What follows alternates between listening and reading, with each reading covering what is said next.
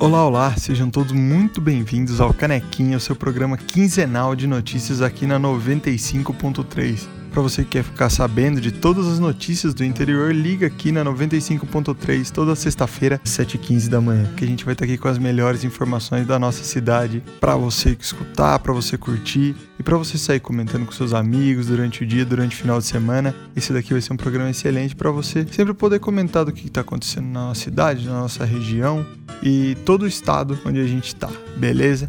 Então fica aqui com a gente que a gente vai curtir muito esse, esse programinha. Isso daqui vai ser nossa casa, vai ser nosso reduto, vai ser onde a gente vai se informar, a gente vai ouvir história juntos, a gente vai contar história juntos.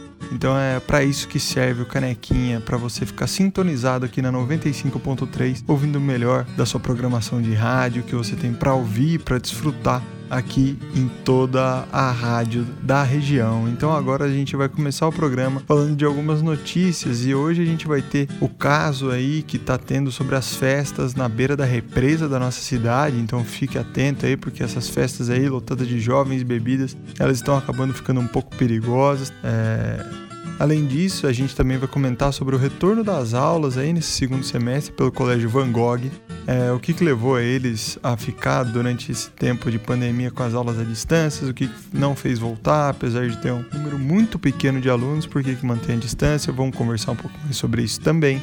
E além disso, temos o nosso jornalista William, que é dono do maior jornal aqui da nossa região, ele tá brigando com o governador do estado. Então, fica aqui com a gente que você vai saber também o que, que aconteceu pro William se meter com o governador.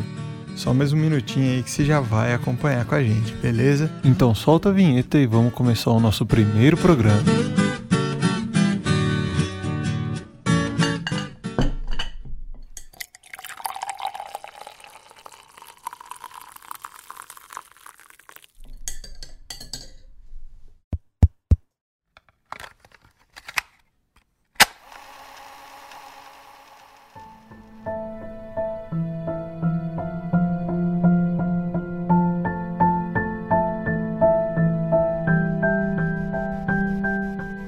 Bom, e agora vamos falar aqui da nossa primeira notícia, que é dessa festa aí de jovens à beira da represa da nossa cidade. Então deixa eu explicar para vocês o que está acontecendo nesse caso. Ali na represa a gente tem uma série de, de condomínios, né?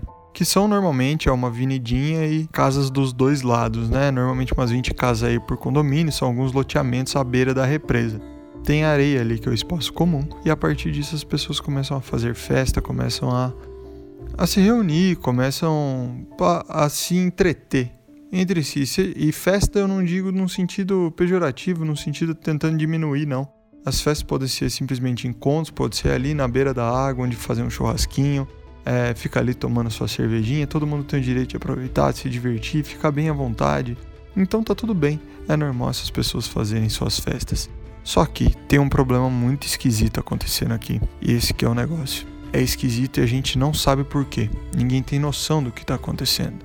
E por isso a gente está aqui para passar as informações para ver se encontra alguém que sabe alguma solução, alguma resposta sobre esse problema, o que está acontecendo. Se alguém alguma testemunha, por favor, entre em contato com a gente através das nossas redes sociais. Estamos todos atentos aqui querendo saber mais informações sobre o caso. Então vamos ao assunto. Normalmente o que acontece? Lá na represa, é, em feriados, em datas prolongadas, os jovens costumam ir com as suas famílias, né? O que é plenamente normal. Casa de campo, a gente vai com a família para curtir. E os jovens chegam lá, e a partir desse momento eles começam a fazer amizades, vão criando vínculos e tudo mais. Quando vê, tem uma série de amigos de outras cidades que também vão para a represa nas mesmas épocas. Feriados prolongados, férias e fins de semana também, né? Então é muito comum eles se encontrarem. E o que eles acabam fazendo? Fazem festas em área comum, porque a casa de ninguém vai comportar tanta gente assim. Afinal, são muitos amigos, é amigo de amigo, tem gente que leva outras pessoas na sua casa, então acaba lotando, então não cabe na casa de todo mundo. O que, que eles fazem? Vão pra areia e fazem a festa, né? Então, chegando lá, tem a festa, vão pra areia, colocam um carro de som, tudo normal. O problema é que às vezes a gente não consegue entender, muito menos perceber, o que, que se passa fora da festa. Porque a areia não é um pequeno espaço, pelo contrário, ela é vasta, tem muita extensão. Então muita coisa pode acontecer ali e há perigos que existem ali. Pessoas podem ser assaltadas em alguns cantos, pessoas podem entrar em alguma confusão e ninguém vê, pessoas podem se machucar sozinha à distância porque foram fazer alguma coisa longe ali da onde estava rolando o som, precisaram se ausentar por algum motivo, tá voltando para sua casa, então como é distante, ela se machuca, ninguém vê, fica ali numa situação. Então, há uma série de situações possíveis que as pessoas ali podem se comprometer. Então, o que, que acaba acontecendo? Alguns jovens se ausentam dessa festa. E eu já expliquei aqui os diversos motivos, e um deles, inclusive, é, cara, é ir no banheiro. Não vamos ser hipócrita aqui, a gente sabe que o correto seria sair dali da areia, se dirigir até sua casa, se já pede quadriciclo, moto, claro, não consumir nenhum tipo de álcool enquanto você está dirigindo, né? Para não fazer isso de maneira responsável, tudo mais. Mas a gente sabe como é que funciona a cidade do interior. Muita gente acaba bebendo, pegando o veículo que não é correto, mas não vamos fingir que não tem nada acontecendo, né? A gente tem que ser muito sincero com a nossa audiência, com o nosso público aqui, ainda mais porque se trata do nosso primeiro programa. Então o que, que acontece? Os jovens têm que se ausentar da festa e muitos, ao invés de ir para sua casa, vão para a beira da represa ao banheiro, né? Eles vão lá porque é mais fácil, ou então meninos vão para o meio do mato, vão em costa de condomínio, é, ficam em alguns lugares que não são muito propícios, não são muito adequados, porque tem pouca iluminação, ali o, o, terreno pode ter algum caco de vidro, pode ter alguma coisa, pode ter gente à espreita querendo assaltar, te roubar, e nunca se sabe o que pode acontecer. E é exatamente esse o problema. As pessoas ficam ali como se nada tivesse acontecido. Nada. Elas simplesmente vão lá, esperam que tudo saia como planejado. Vão para um lugar que não é nada seguro, que não tem pessoas em volta, não tem como você se proteger. Você está sozinho num lugar deserto. Apesar de ter pessoas, elas não estão próximas, elas estão distantes. Estão a 20, 30, 40 metros de você, num local iluminado, e você não está num local iluminado. Então é esse que é o problema. E muitos jovens têm ido ali à beira do, da água, e nesse momento, muitos jovens acabam não voltando. Muitos jovens somem. A gente não sabe o que acontece, a gente não tem a mínima ideia de onde isso possa ter vindo, de onde isso possa ter surgido, mas esses jovens somem. E não são muitos, é algo muito específico. Normalmente são solteiros e solteiras, né? Que somem. De repente, eles vão lá e normalmente é a mesma situação. Eles vão ao banheiro na beira da represa e somem. Não se sabe o que é. A única pista que foi encontrada lá é um tridente. Nada se sabe do que aconteceu. Só sabe que tem um tridente ali. É um tridente de metal, bem feito, mas ele parece um pouco enferrujado, assim, devido às condições climáticas com ele se encontra. E é isso. O jovem some. Então, se você tem alguma informação, se você tem alguma notícia, por favor, entre em contato com a gente através das nossas redes sociais porque tem pais preocupados procurando esses jovens e eles querem saber como que eles vão encontrar os filhos dele de novo. E nada mais justo do que um pai, do que uma mãe poder encontrar seu filho de novo. Então, se você tiver alguma informação, entre em contato com a gente. A gente vai estar disponível e daqui 15 dias a gente volta e te informa aqui na 95.3 às 7h15 da manhã.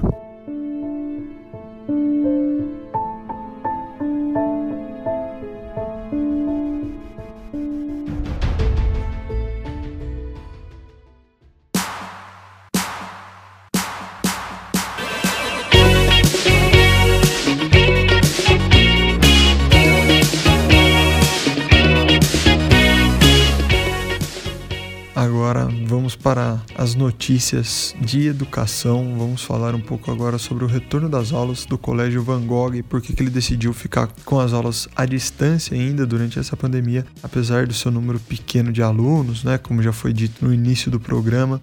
O Colégio Van Gogh, né, ele é chefiado aí por um casal, né? E esse casal eles tinham uma, uma pré-escola, né? Que era o Jardim de Infância Van Gogh, né? E acabou crescendo, hoje virou um colégio que vai do cursinho até o maternal, atende aí todas as idades, então toda a região acaba vindo pro colégio aqui da nossa cidade, que acaba nos trazendo muito orgulho, afinal tem uma ótima mente de aprovação nos cursos aqui mais concorridos no nosso país, o percentual de, de alunos que passam de primeiro diretamente do terceiro colegial sem necessitar de um cursinho é altíssimo, chegando a 60, 70% dos alunos. Em universidades públicas, os outros 30 normalmente optam por fazer cursinho, o que é plenamente plausível. Tem pessoas que precisam de mais tempo para se adaptar, então tá tudo bem. E o colégio ele é excelente, uma referência, um orgulho para nossa região. E é assim que ele tem que ser, um orgulho para a gente, para nossa região. assim como o casal que administra esse colégio, que há muito tempo vem fazendo muito pela nossa cidade, com suas ações sociais, com suas feiras, com suas festas. Então agradecer muito a esse, a esse lindo casal. Então, muito obrigado, Marcos e Pamela. Vocês sabem o quanto que vocês fazem a diferença na nossa cidade, no nosso município e em toda a região. Mas no foco que é as aulas à distância, conversando com o Marcos e com a Pamela, eles disseram que preferiram retornar às aulas à distância nesse segundo semestre por um simples motivo, que é não é porque tem quase nenhum caso na cidade, temos todos os leitos disponíveis de UTI, que a gente não tem que ter responsabilidade, que a gente não tem que ter um pouco de, de noção da imagem que a gente transmite com as instituições que é um colégio de referência, né? A partir do momento que ele se torna referência, ele não pode pisar na bola. Foi exatamente as palavras dele, né? Eu só estou replicando aqui para vocês, porque infelizmente a gente não conseguiu gravar essa conversa eles não podem estar ao vivo aqui conosco. Então eu estou replicando as palavras dele, que é que a partir do momento que você se torna uma referência, é, seja de um símbolo educacional, seja de um símbolo esportivo, você tem que entender que as suas atitudes não representam somente a sua esfera, mas elas também mostram algo para a sociedade, algo que deve ser tomado como exemplo, como referência. Então por isso eles preferiram manter as aulas à distância, porque sim, todos os colégios da região que têm mais casos que a gente, têm locais muito afetados, eles também se espelham no colégio que já é uma referência em educação e agora quer se tornar uma referência em consciência coletiva, quer se manter aí. Então é isso que o Marcos e a Pamela falaram aqui pra gente. E modéstia à parte, creio que seja o mais sensato neste momento. E não tem porquê, afinal os conteúdos são recebidos em casa, dá para todo mundo estudar em casa sim. A gente sabe que não tem a mesma efetividade, que muito se perde com as aulas à distância, mas é, devido à situação que a gente está, uma situação completamente excepcional, temos que entender isso também. Então faz parte. Então muito obrigado, Marcos e Pamela, por informarem pra gente o porquê da decisão de vocês. A gente aprecia muito esse contato e assim que vocês fizerem uma próxima feira, um próximo evento, a gente vai estar tá aqui cobrindo e informando toda a nossa população sobre o que vocês vêm fazendo pra gente, tá bom?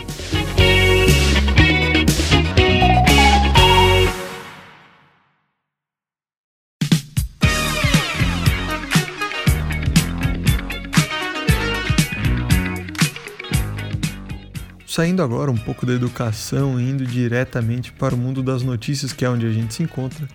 O William, que é dono do Examinador, ele agora resolveu brigar com o governador do estado, né? O que está acontecendo? O William, ele sempre foi um cara muito conhecido por ter as suas opiniões muito formadas naquilo que ele acredita, né? Ele é um cara que vem de jornal e constantemente publica em seus editoriais que sim, sempre estampados com muita grafia na primeira página. Aqui é um lugar onde eu quero expor a minha opinião. Se você não gostou, você pode comprar outros jornais. A concorrência serve para isso. Você compra o que você quiser, você tá aqui para ouvir a minha opinião. Quer ouvir a opinião de outro? É em outro jornal, né?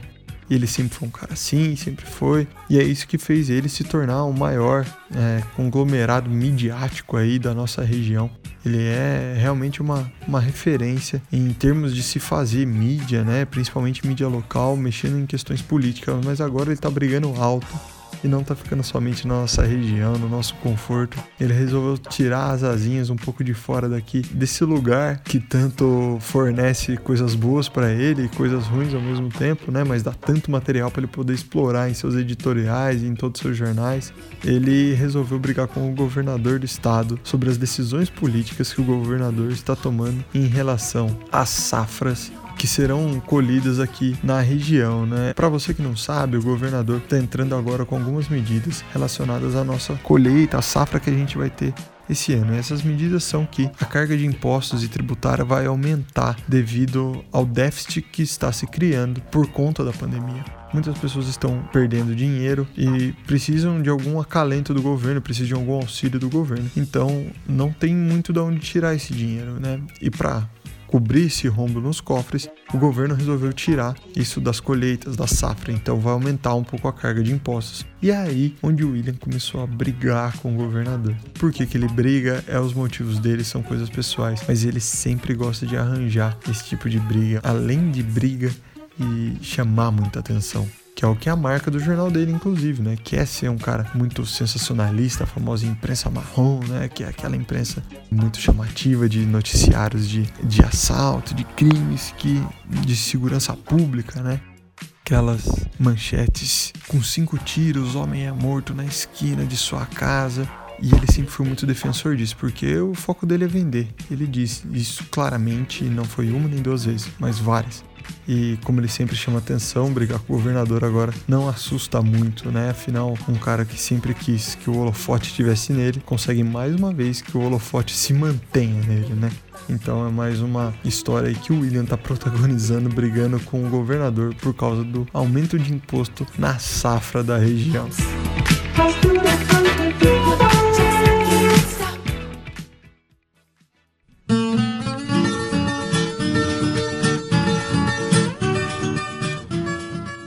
Isso, eu vou me despedindo de vocês. Muito obrigado, espero que vocês gostem. Fique aqui com uma música para dar uma relaxada aí nesse dia, apesar de a gente ter alguns relatos tensos, algumas histórias um pouco tristes, algumas um pouco mais tranquilas. A gente quer sempre trazer um bom momento de alegria e paz para vocês, de tranquilidade.